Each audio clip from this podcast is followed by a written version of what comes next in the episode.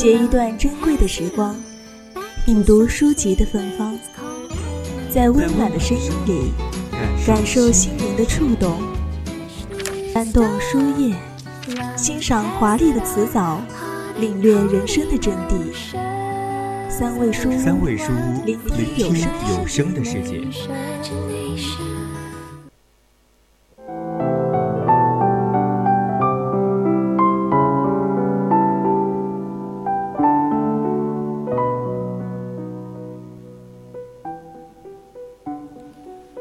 上帝并没有时间去照看那些卑微的人，让他们在人间再一次的摔倒。您现在正在收听的是 FM 一零零 VOC 广播电台，每周三为您送上的侧耳倾听，我是南艺。最后是由南艺为大家带来三味书屋，欢迎听众朋友们在节目中与我们互动。大家如果有想对主播说的话、有意见或者建议，都可以通过 QQ、微博还有微信告诉我们，也可以通过 QQ 听友四群二七五幺三幺二九八。微信搜索 FM 一零零青春调频，也可以在微博 @VOC 广播电台，我们会时刻关注您的消息。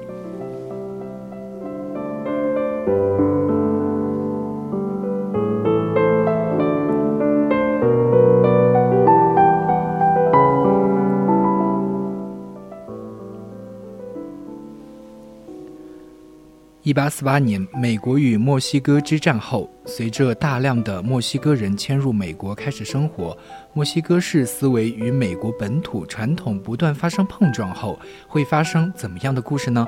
让我们一起进入今天的三味书屋——芒果街上的小屋，一起去看看发生了些什么事情吧。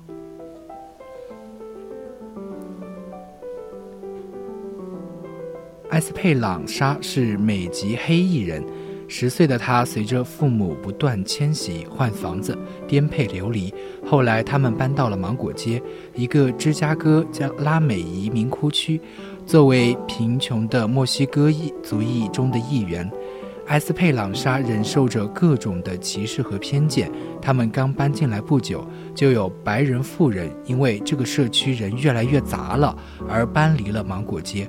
然而，芒果街没有因为白人的搬离而冷清，埃斯佩朗莎逐渐认识了芒果街的居民，他目睹了住在芒果街上的人们所有悲伤的故事，所有关于被压抑、关于不平等的故事。到处都是棕色人，我们是安全的。那些住在山上、睡睡得靠星星如此近的人，他们忘记了我们住在地面上的人，他们根本不会往下看。除非体会住在山上的心满意足，上星期的垃圾对老鼠的恐惧，这些与他们无关。夜晚来临，没有惊扰他们的梦，除了风。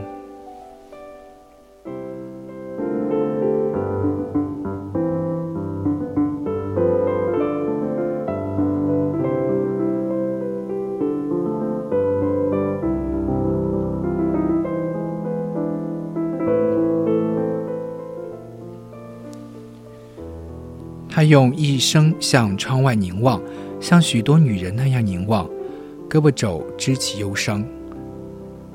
传统的墨西哥文化为女性塑造了两个行为榜样：瓜达卢拜圣母和马林奇，要么学这个，要么学那个，没有中间的可能性。瓜达卢佩圣母代表着纯洁、温顺、自我牺牲，是父权制社会所推崇的女性典范。而马林奇代表背叛、沾污、淫荡，是坏女人的标签。芒果街上住着的女性都是两种原型的延伸和杂糅。密涅瓦有两个孩子和一个不停出走的丈夫，饱受虐待，只有每天喂完孩子们晚餐后才能写诗。拉菲娜因为长得太美而被丈夫囚禁。马林街灯下独自起舞的漂亮女人。她总是穿着暗色的尼龙丝袜，化着很多妆，在某个地方唱着同一首歌。她没有一份工作，她在等一个会和她结婚、带她住到远方大屋里的人。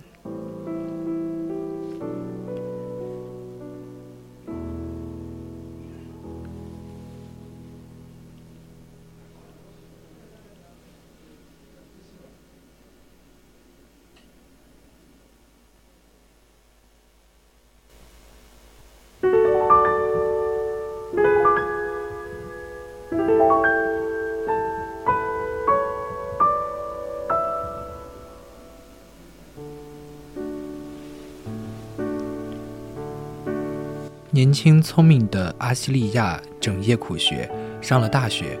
然而，他却必须每天和起得和星星一样早，给父亲和哥哥们做玉米饼，然后坐两趟火车和一趟巴士去学校。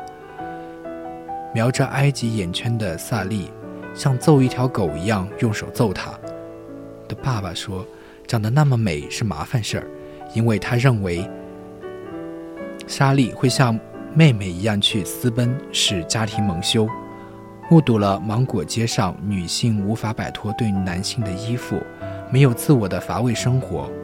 埃斯佩朗莎拒绝了成为玛丽奇和瓜达佩卢佩圣母，决定做一个新女性。可我决定不要长大变成像别人那样温顺的样子，把脖子搁在门槛上等待甜蜜的枷锁。我们已经开始了自己沉默的战争，简单。坚定。当我太悲伤、太瘦弱，无法坚持再坚持的时候；当我如此渺小，却要对抗那么多砖块的时候，我就会看着树。当街上没有别的东西可看的时候，不为水泥仍在生长的四棵，伸展，伸展，从不忘记伸展的四棵。唯一的理由是存在，存在的四棵。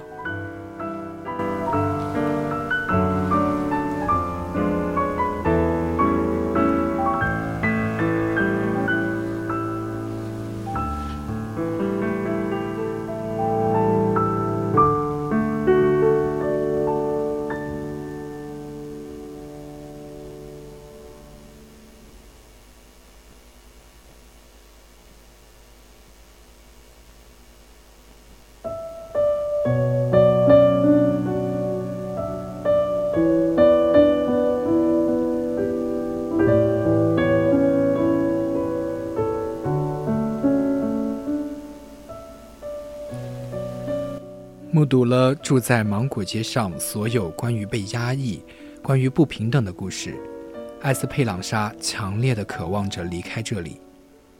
你希望有一天你的脚可以走呀走，把你远远的带出芒果街。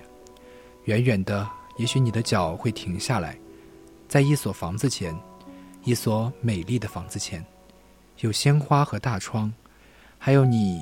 可以和两级并一级跳上去的台阶，台阶上面有一个等你到来的房间。如果你拔掉小窗的插销，轻轻一推，窗就打开了，所有的天空都会涌进来。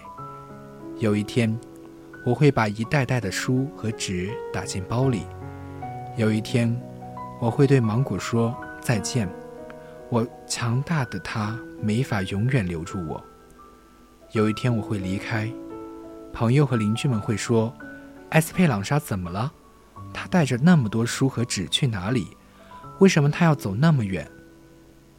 他们不会知道，我离开是为了回来，为了那些留在我身后的人，为了那些无法出去的人。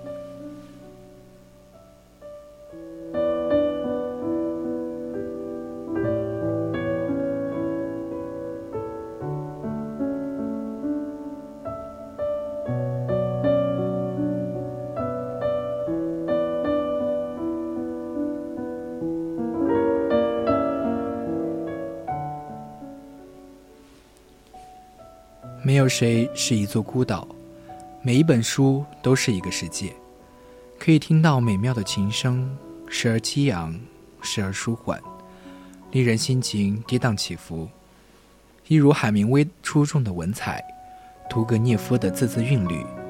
那么，今天的三味书屋到这里就结束了。我是主播南艺，我们下期同一时间再见。